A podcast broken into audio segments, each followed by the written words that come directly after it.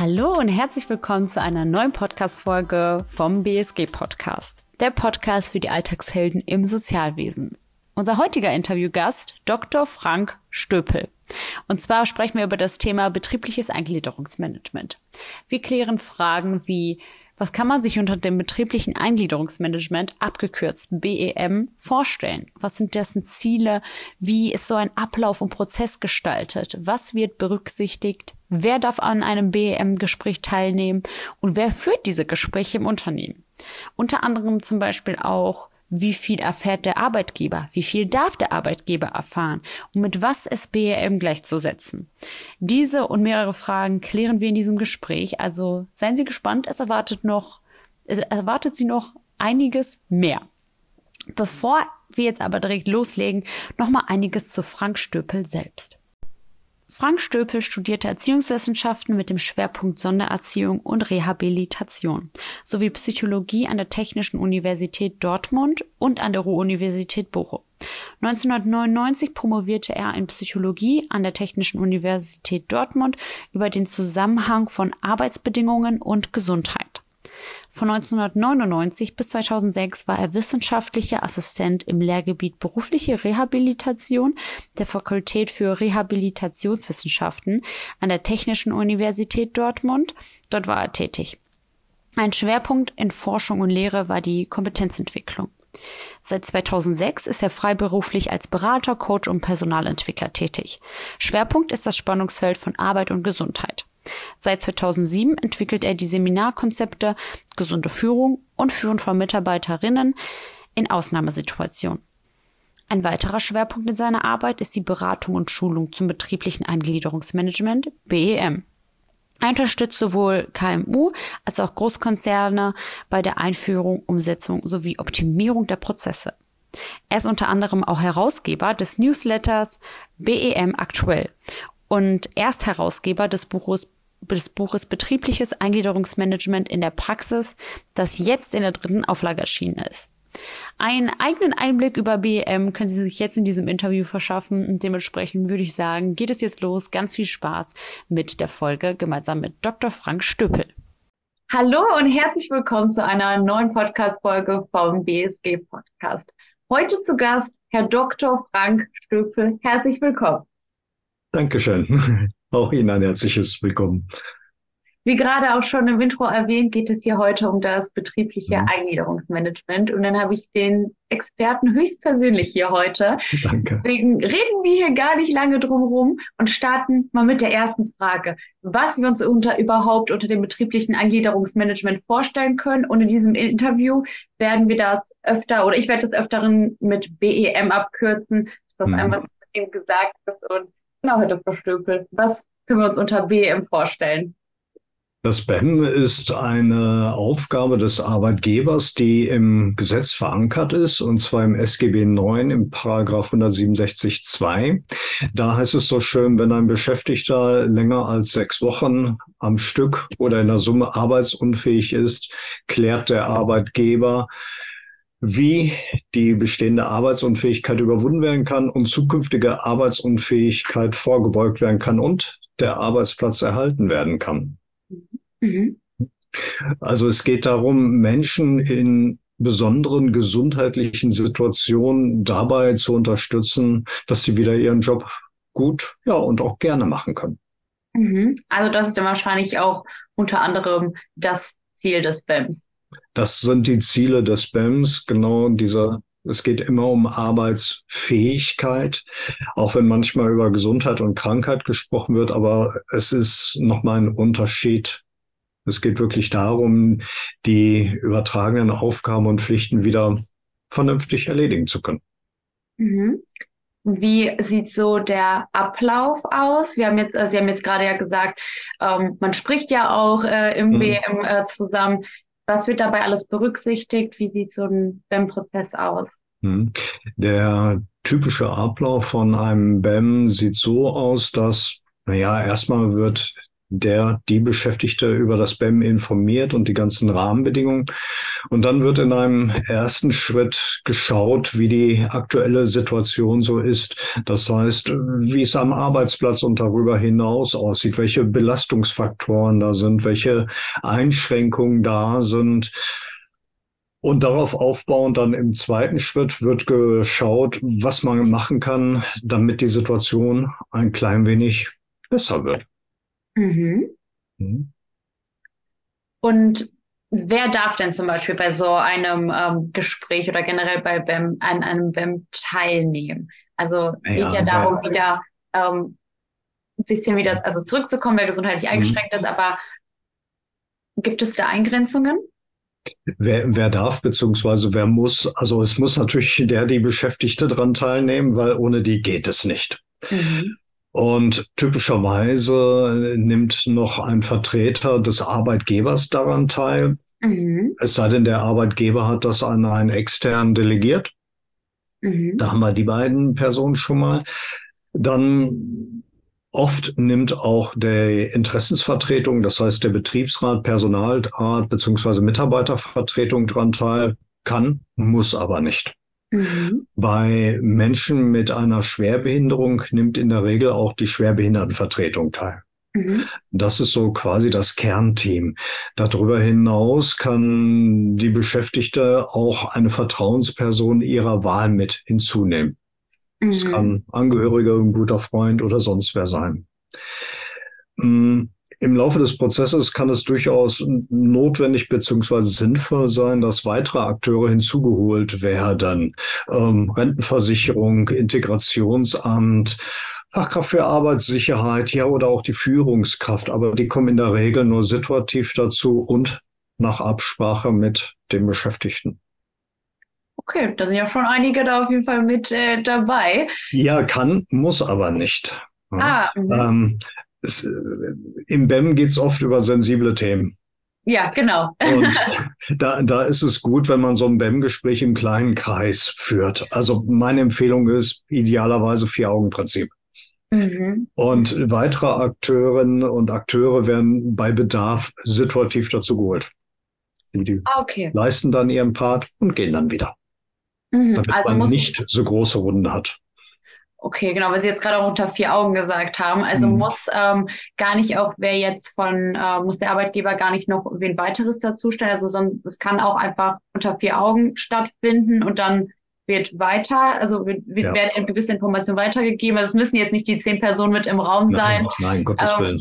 Okay, also nur bei Bedarf. Ja, nur bei Bedarf. Und in vielen Fällen reichen auch wirklich vier Augen. Mhm, mhm. weil das dann ganz unkompliziert über die Bühne gehen kann. Da braucht man nicht den großen Besprechungsraum zu mieten.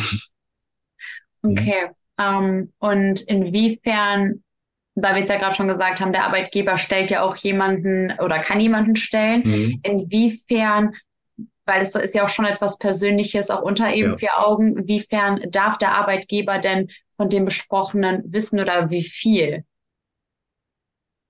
Ähm, also es gilt der Grundsatz, was im BEM besprochen wird, muss im BEM bleiben. Mhm, mh. Und wenn etwas rausgehen soll, manchmal ist es notwendig beziehungsweise hilfreich, dann muss der BEM-Nehmer dem eindeutig zustimmen. Und in der mhm. Regel muss er dafür auch ein entsprechendes Dokument unterschreiben. Ansonsten erfährt der Arbeitgeber nichts. Okay. Außer, dass das BEM gestartet wurde und irgendwann beendet wurde.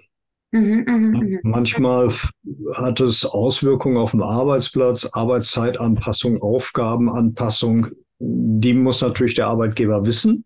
Mhm. Aber der Arbeitgeber erfährt nicht, warum diese Maßnahmen äh, sinnvoll sind. Also keine Diagnose, kein gar nichts.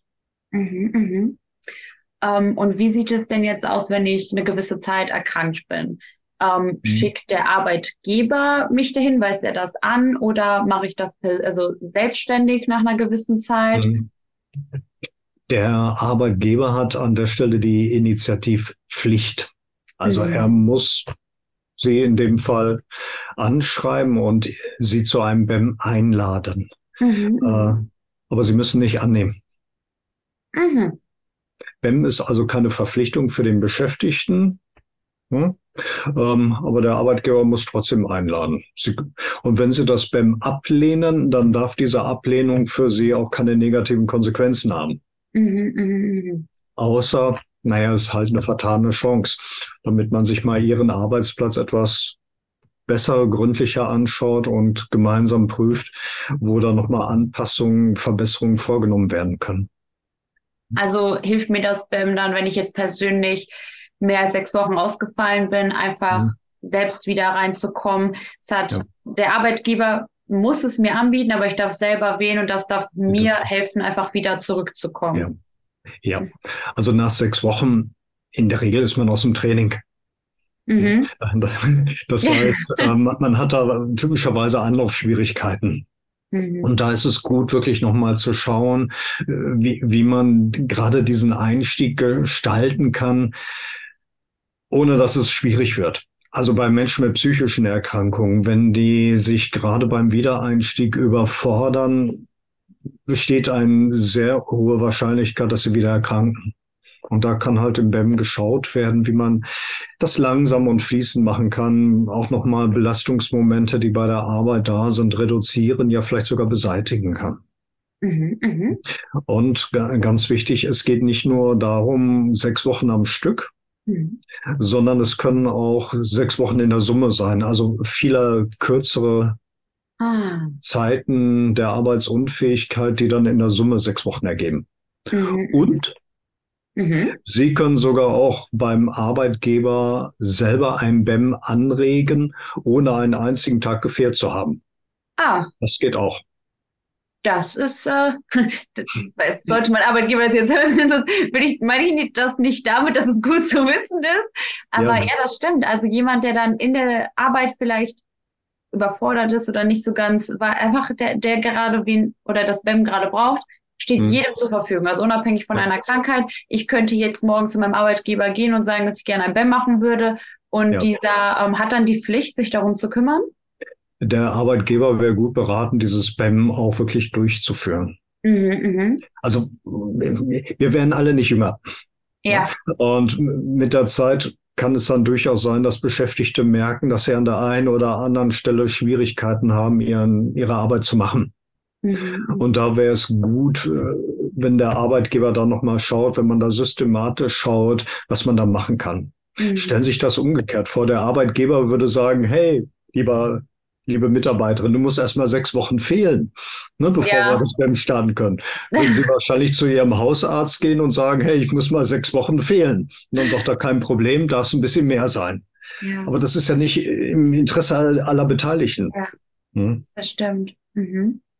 Mm, und wer führt dann zum Beispiel solche BEM-Gespräche und ähm, wie, wie sollten diese Personen vorbereitet sein mhm. oder auch qualifiziert sein, wenn ich jetzt ähm, von, der, von der anderen Seite mal zum Beispiel. Ja. Also wer diese BEM-Gespräche führt, das hängt so ein bisschen von dem Unternehmen, von der Organisation ab. Also gerade große Organisationen, große Unternehmen, die haben inzwischen eigene BEM-Beauftragte. Die, die mhm. machen nichts anderes mehr, als diese BEM-Prozesse zu leiten. Mhm, mhm. Und für diese Aufgabe sollten diese Personen natürlich gut vorbereitet sein. Also es geht ja nicht nur darum, die juristischen Rahmenbedingungen zu kennen, die formalen Aspekte zu kennen, sondern ja, man sollte auch solche Gespräche führen können, die mhm. nicht immer leicht sind. Also es gibt Beschäftigte, die haben große Vorbehalte gegenüber dem BEM. Die haben im Internet recherchiert und haben dann irgendwas gelesen, kamen Rückkehrgespräche und der Arbeitgeber will einen rausschmeißen. Ist alles Quatsch. Ja. Ähm, aber damit muss der BEM-Beratende erstmal umgehen. Wie, wie gehe ich mit solchen Widerständen, mit solchen Vorbehalten um? Ja, und letztendlich geht es auch um BEM, um Gesundheit, um Krankheit, um schwierige Lebenslagen. Das heißt, ähm, es können auch schon mal große Gefühle auftauchen. Mhm. Trauer, Ärger, alles Mögliche. Auch damit muss der BEM-Beratende gut umgehen können.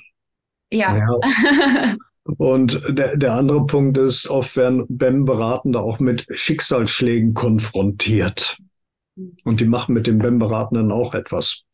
Und da ist es gut, wenn die BEM-Beratende diese Schicksalsschläge nicht geistig mit nach Hause nehmen, sondern auch ja, im Rahmen der Selbstfürsorge gut damit umgehen können, auch, auch diese Schicksalsschläge im Unternehmen lassen können.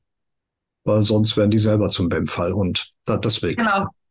Das wäre nämlich jetzt auch meine nächste Frage, wenn so ein BEM-Berater eben mit sehr, ähm, ja, mit, mit sehr schwierigen oder harten mhm. Situationen konfrontiert ist, aber wie kann er sich denn dann zum Beispiel wenden? Im Unternehmen selbst mhm. auch mit oder dann muss der dann selbst separat wo hin oder wie sieht das da aus?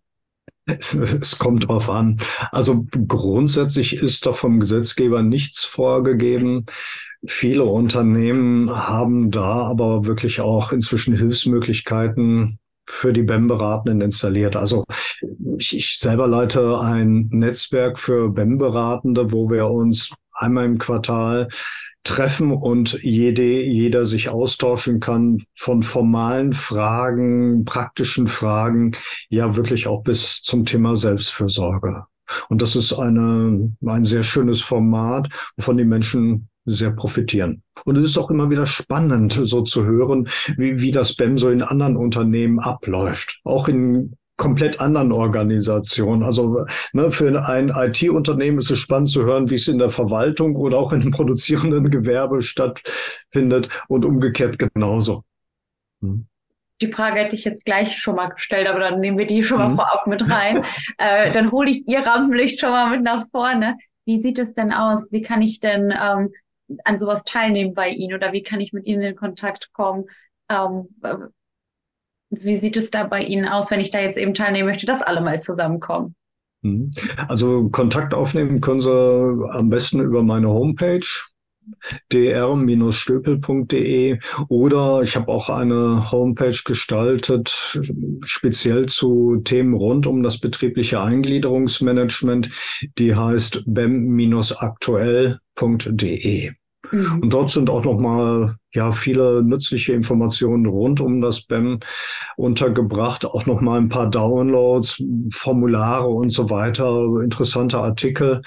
Und da gibt es auch ein Kontaktformular, wo man mich direkt anschreiben kann. Und da gibt es auch den Newsletter bem-aktuell.de. Der ist auch immer ganz schön da werden aktuelle Themen behandelt, beziehungsweise auch wenn Fragen aus der BEM-Community kommen, wo ich denke, hm, das wäre mal ganz interessant, die im Plenum einmal darzustellen, was man da machen kann.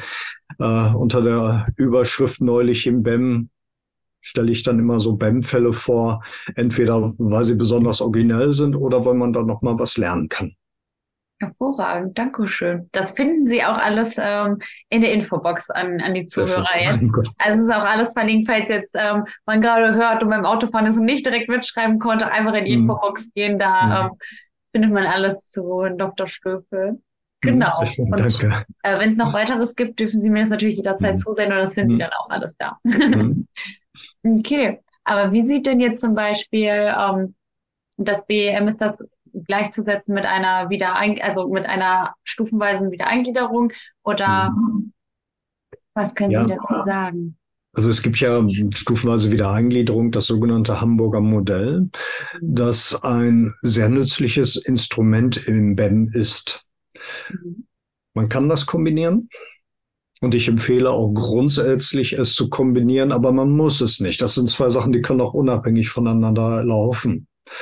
Ähm, meine Empfehlung ist immer, äh, wenn man eine stufenweise Wiedereingliederung macht, dann sollte das durch einen BEM vernünftig begleitet werden. Ver mhm. Vernünftig heißt an der Stelle, dass die BEM-Beratenden ähm, regelmäßig dann auch Kontakt zu den Beschäftigten aufnehmen, um zu überprüfen, ob das alles so läuft. Mhm, mhm. Diese stufenweise Wiedereingliederung, ja, ist zum einen sowas wie Arbeitstraining. Mhm. Nach sechs Wochen AU ist man aus dem Training und die, die Muskeln haben sich abgebaut, ist einfach so. Ähm, Arbeitstraining, aber auch ein Stück weit Arbeitserprobung. Ähm, nicht alle Menschen kommen geheilt aus der Reha oder sonst wo zurück. Manchmal bleiben halt Einschränkungen zurück und dann gilt es im Rahmen dieser Arbeitserprobung zu prüfen, wie der Arbeitsplatz, wie die Arbeitsaufgaben angepasst werden sollten, damit es auch mittelfristig wieder funktioniert. Mhm. Und wie sieht so ein Arbeitstraining dann aus? Das Arbeitstraining, ähm, ja, man fängt mit einer typischerweise mit reduzierten Stundensatz an. Mhm. Und steigert dann sukzessiv. Und je nach Erkrankung kann das kürzer oder auch länger ausfallen. Also die Empfehlung lautet beispielsweise bei Menschen mit psychischen Erkrankungen, fang früh an mhm. und begleite lang. Und mhm. dann sprechen wir da möglicherweise über Monate, wo dann auch, ja, so ein BEM-Prozess inklusive stufenweise Wiedereingliederung ähm, läuft. Okay, also es gibt auch keinen zeitlichen Rahmen für ein BEM, sondern ähm, man kann ja anfangen, weil wenn man, mhm. sobald man möchte, man braucht ja auch nicht die sechs Wochen. Und es gibt aber auch kein, ähm, in die andere Richtung, keinen finalisierten, begrenzten Zeitrahmen. Nein. Ähm, es, es gibt kein, keine Begrenzung an der Stelle. Ein BEM sollte allerdings auch nicht zu einer Never-Ending Story werden. Mhm. Also zumindest nicht in der Regel. Mhm. mhm. Irgendwann heißt es, okay, haben wir alle Maßnahmen geprüft, haben wir alle Institutionen, Organisationen mit in den Prozess einbezogen und haben wir auch die Vorschläge der BEM-Nehmerin sachlich erörtert. Mhm. Und, und dann kann man auch irgendwann BEM zumachen. Mhm. mhm. Man kann sich auch Erkrankungen einfangen, ähm, die chronisch sind. Mhm. Und dann haben wir möglicherweise auch ein Arbeitsleben begleitendes BEM. Mhm. Aber das sind eher die Ausnahmen. Mhm. Und da muss der BEM-Beratende schauen, wie halt der Unterstützungsmodus ist, ob man da eine Routine macht oder einfach sagt, ähm, bei Bedarf wird dann ein Termin gemacht. Mhm. Aber das BEM ist sehr individuell und das ist gut. Mhm. Definitiv. ähm, mhm. wir hatten ja jetzt auch gerade schon über das ein oder andere mögliche Thema gesprochen ähm, mhm. mit was man zum Beispiel in einem Band kommen kann. Oder es gibt ja auch ja. unterschiedliche, wie zum Beispiel ein jemand, der ähm, das BEM dann äh, durchführt, mit den Themen belastet mhm. werden kann. Ähm, vielleicht noch mal im Allgemeinen, was sind so oder was können mit dem BEM verbundene Themen sein? Alles. BEM ist wie, wie, wie eine Wundertüte. Man, man weiß nie, ja. was drin ist. Mhm. Und das ist auch, auch die Herausforderung für die BEM-Beratenden, dass die ja manchmal auch sehr flexibel darauf reagieren müssen, was da kommt. Es, es gibt BEM-Nehmer, die, die kommen mit Muskel-Skeletterkrankungen, mit Rücken. Mhm. Und das ist dann möglicherweise der Einstieg für einen Prozess, wo dann auch weitere Themen auftauchen. Ähm, ja, und da ist es manchmal gut, wirklich mit Unterstützung im Bereich von Muskelskelett anzufangen. Der, der berühmt-berüchtigte höhenverstellbare Schreibtisch, ein vernünftiger Schreibtischstuhl ist da ein Einstieg und ja, ich denke da gerade an einen anderen BEM-Fall, wo danach dann die anderen Themen auftauchten. Ah. Ähm, Probleme mit dem Vorgesetzten, Probleme mit dem Team, ähm, Probleme bei der Arbeitsaufgabe, Probleme im häuslichen Umfeld. Mhm, mh. Und da arbeitet man sich dann so langsam durch. Mhm. Das sind dann die komplexeren BEM-Fälle, die dann ja ein bisschen anspruchsvoller sind, die dann zum Glück auch eher seltener sind. Mhm. Und wenn man jetzt immer tiefer und tiefer und tiefer geht, das fängt natürlich mit der Arbeit an und irgendwann merkt man, dass das was ähm, im privaten Umfeld eigentlich der Kern ähm, wird auch bei BEM dann ähm, behandelt oder ähm, wird man dann weitergegeben, also weitergegeben, geht man, wird dann einem etwas wie eine Art von Therapie dann weiterempfohlen oder wird das auch alles noch im BEM behandelt? Also Sie haben eben gesagt, wird, wird das im BEM behandelt. Im, Im BEM behandeln wir grundsätzlich nicht. Ähm, wir vermitteln dann. Also okay. dann an der Stelle haben wir im BEM eine sogenannte verweisende Beratung. Mhm. Die BEM-Beraterin, der BEM-Berater ist dann Expertin, Experte dafür zu gucken, wo, wo sind denn die, die anderen Experten im Umfeld, die, die das machen können. Mhm. Also bei, beim Muskelskelett macht der BEM-Berater ja auch nicht irgendwelche Massagen oder ja, äh, Übungen. Hm? Und bei familiären Krisen genau das Gleiche. Da verweist er dann auf die entsprechenden Beratungsstellen bei Diakonie, Caritas oder wo auch immer die angesiedelt sind. Das ist das Gleiche auch bei Themen wie Überschuldung oder auch bei Suchtproblematiken. Hm. Da gilt es dann, den Kontakt zu den Expertinnen und Experten ja außerhalb des Unternehmens herzustellen.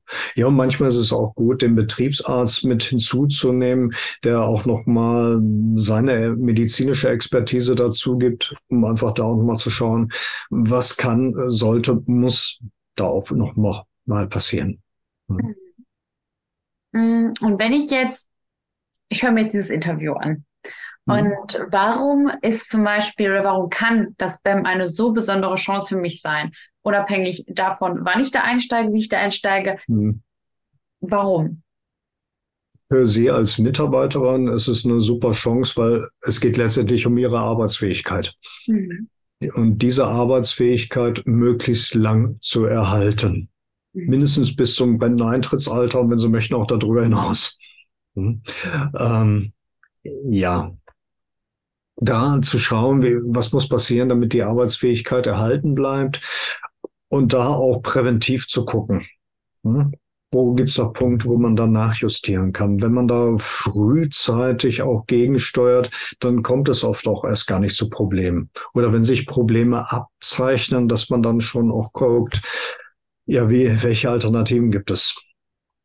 Für die Beschäftigten, für den Arbeitgeber ist es natürlich auch eine super Chance, ja. wenn die Fehlzeiten dadurch reduziert werden, dass weniger Arbeitsunfähigkeit auftritt. Fehlzeiten sind für jeden Arbeitgeber ein immenser Kostenfaktor.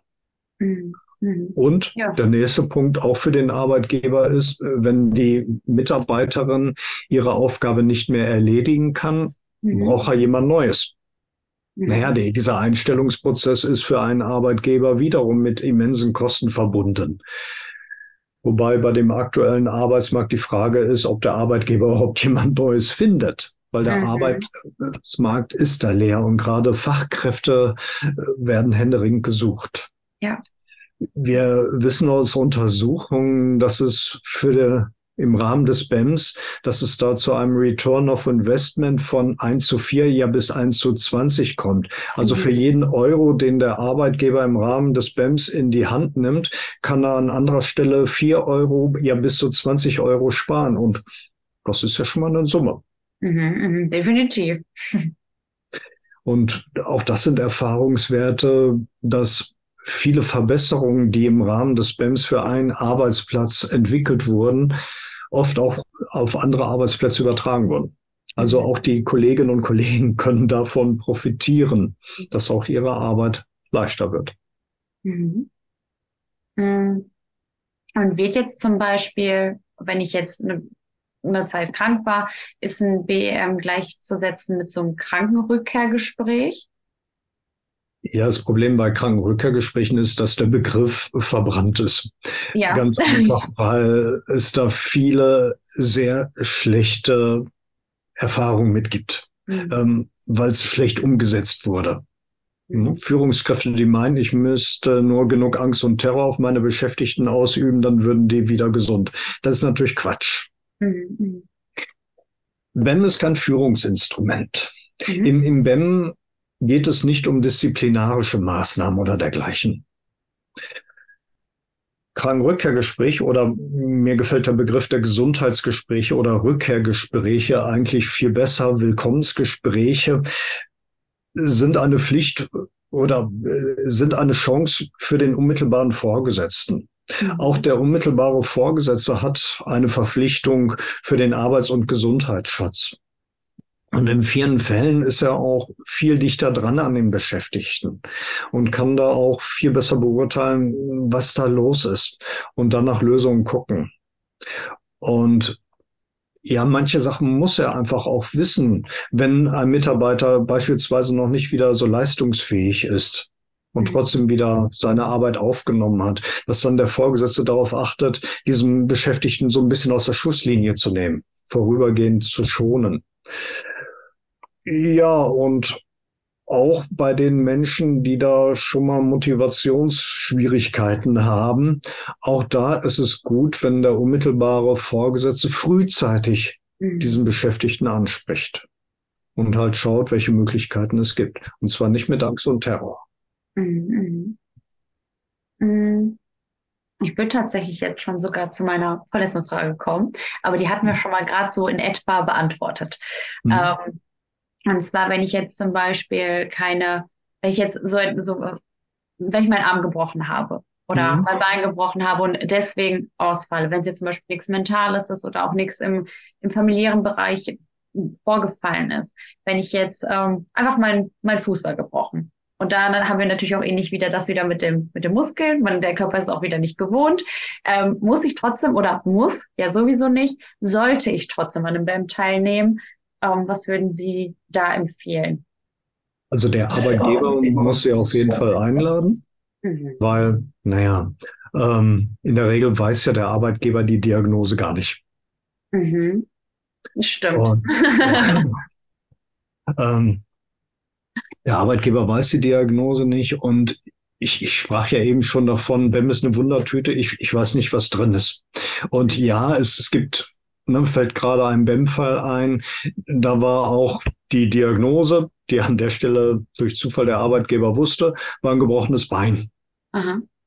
Und im Rahmen des BEM-Prozesses klärte sich, dass das Problem nicht nur das gebrochene Bein war, sondern viele, viele weitere Faktoren, die sich rundherum zeigten.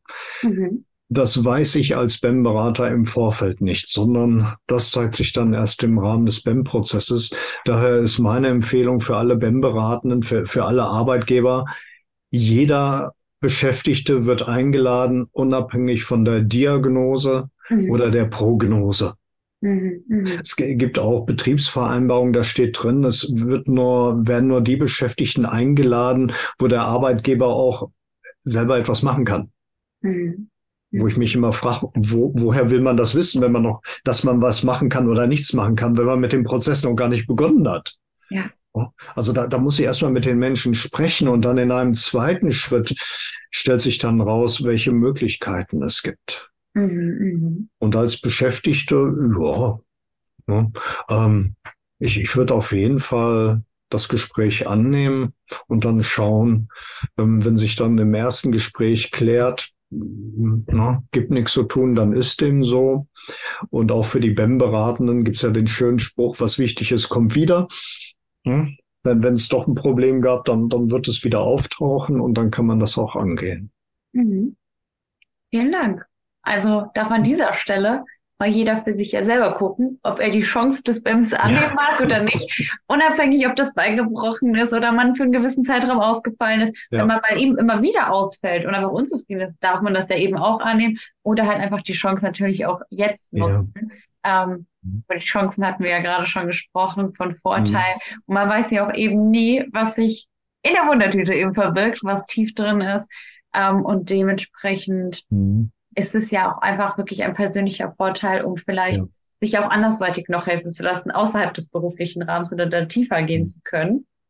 Das ähm, ist für mich das Schöne, dass wirklich das BEM Vorteile für alle Beteiligten bietet. Ja.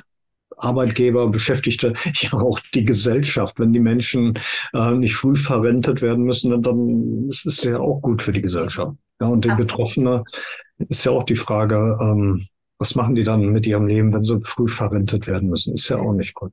Ne? Mhm.